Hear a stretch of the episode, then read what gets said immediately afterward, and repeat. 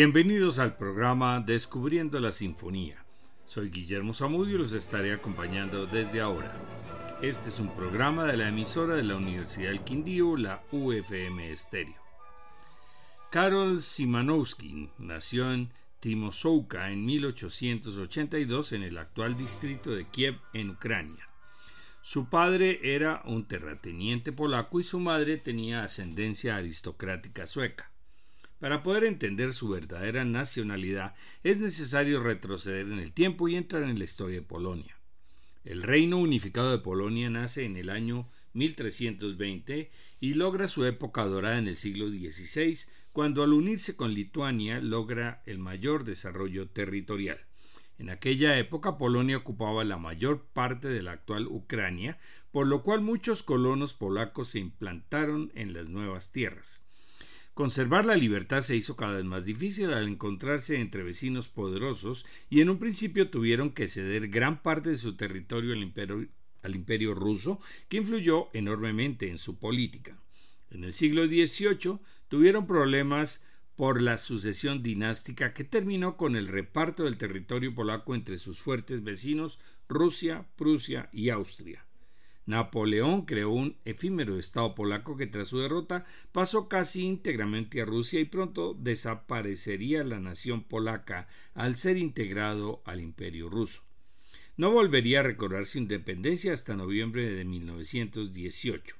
Cuando nació Simanowski, su hogar se encontraba en un territorio antiguamente polaco que en aquellos momentos formaba parte del imperio ruso, como la mayor parte de Polonia. Además, como hijo de un polaco, no hay duda que sea considerado como un compositor polaco. Simanowski es considerado junto con Chopin como los restauradores de la música polaca y es el primero que escribe en el género sinfónico. Su estilo comienza como seguidor del romanticismo alemán, pasando por diferentes periodos para llegar a un segundo periodo más trágico, cercano al misticismo oriental y al expresionismo, y terminando con un retorno a los temas polacos. Simanowski pasó los primeros años del siglo XX en Berlín y en Leipzig, absorbiendo la influencia germánica de Wagner y de Richard Strauss. En 1907 terminó su Sinfonía número 1 en Fa menor, opus 15, que se estrenó en Varsovia dos años después. La Sinfonía número 2 en Si bemol mayor, opus 19, fue terminada en 1910 y se estrenó en Varsovia en abril de 1911. La primera la había retirado el propio compositor por considerarla demasiado afectada por la música germánica. La segunda no fue bien aceptada ni por el público ni por la crítica. La Sinfonía número 3, opus 27, Canción de la Noche, fue comenzada en el otoño de 1914, cuando regresó a Polonia de su viaje por el norte de África. Se terminó durante el verano de 1916 y tiene la forma de una cantata para tenor, coro y orquesta. La obra debió ser estrenada en San Petersburgo en noviembre de 1916, pero fue aplazada. Al comenzar la Revolución rusa al año siguiente, se perdió la esperanza de su estreno en Rusia y solo se estrenó en 1921 en Londres. El texto de la canción pertenece al poeta místico persa del siglo XIII, Jalal al-Din ar-Rumi, traducido al polaco por Tadeusz Misinski, uno de los escritores implicados en el movimiento de la joven Polonia y amigo de Simanowski, precursor del expresionismo y el surrealismo. La sinfonía está escrita en un solo movimiento configurado en tres partes, comenzando con un moderato assai. El texto comienza Oh, no te duermas, compañero, en esta noche, quita el sueño de tus ojos. La segunda parte, Vivace Scherzando, contiene episodios exóticos de sabor oriental, empleando a los coros en forma de vocalizaciones. La última parte, largo está separada por una larga pausa. El tenor comienza lentamente en forma solemne. ¡Qué paz! Todo duerme. Yo y Dios estamos solos esta noche. Se trata de una sinfonía de forma rapsódica, de carácter místico con influencia de Debussy, con poco de la música polaca y con fuertes aspectos orientales una obra que describe el misticismo de la noche y cómo a través de ella se logra el conocimiento de Dios. Escuchemos la versión de la Orquesta Filarmónica de Varsovia y coro dirigida por Kaspasik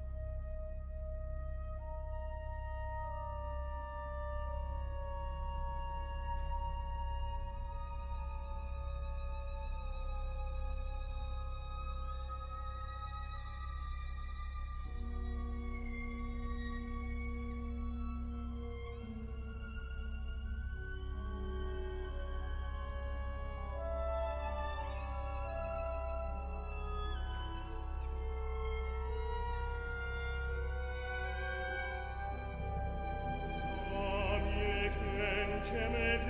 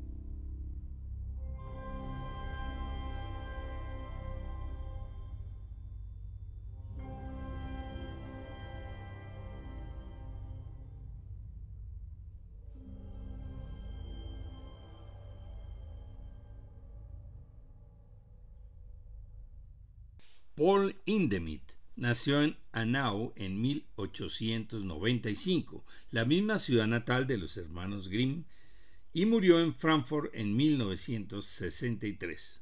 Fue un violinista, compositor y musicólogo alemán, considerado uno de los compositores más influyentes de la primera mitad del siglo XX.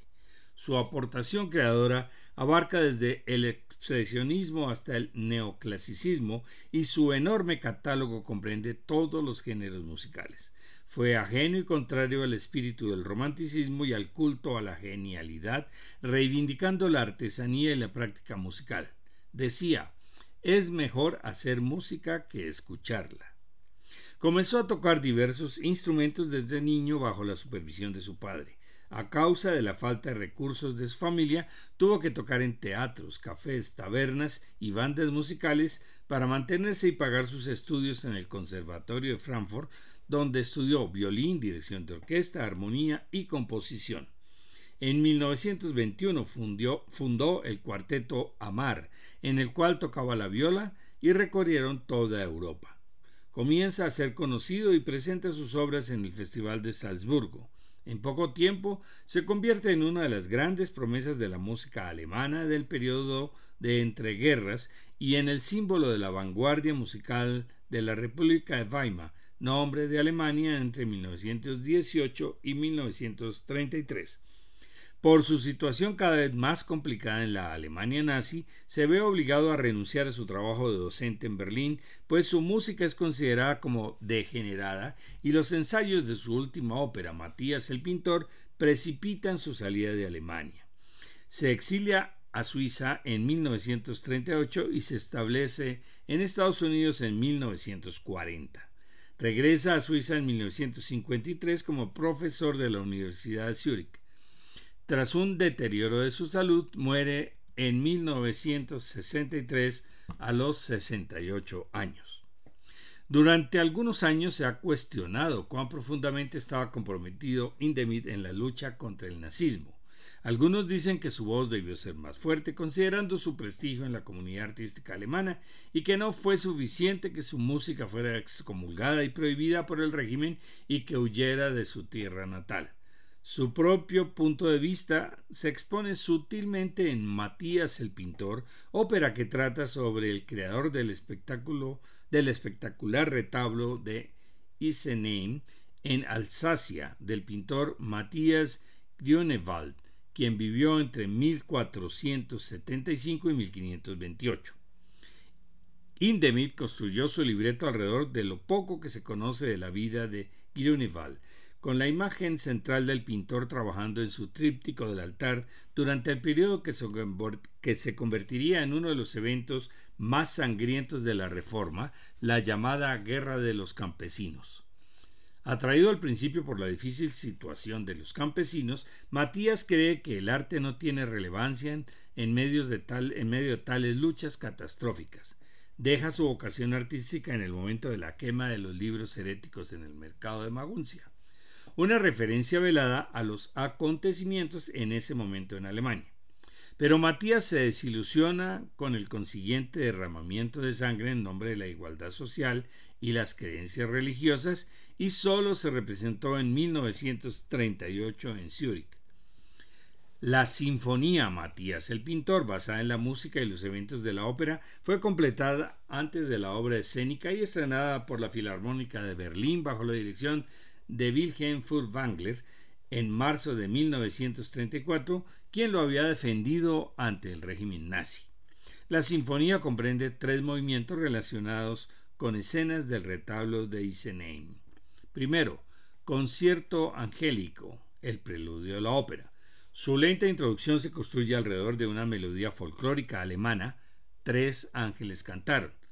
La melodía del coro es anunciada suavemente por los trombones y luego retomada por los otros instrumentos, en los cuales sonará como una gigantesca coral de órgano de Bach transcrita para orquesta.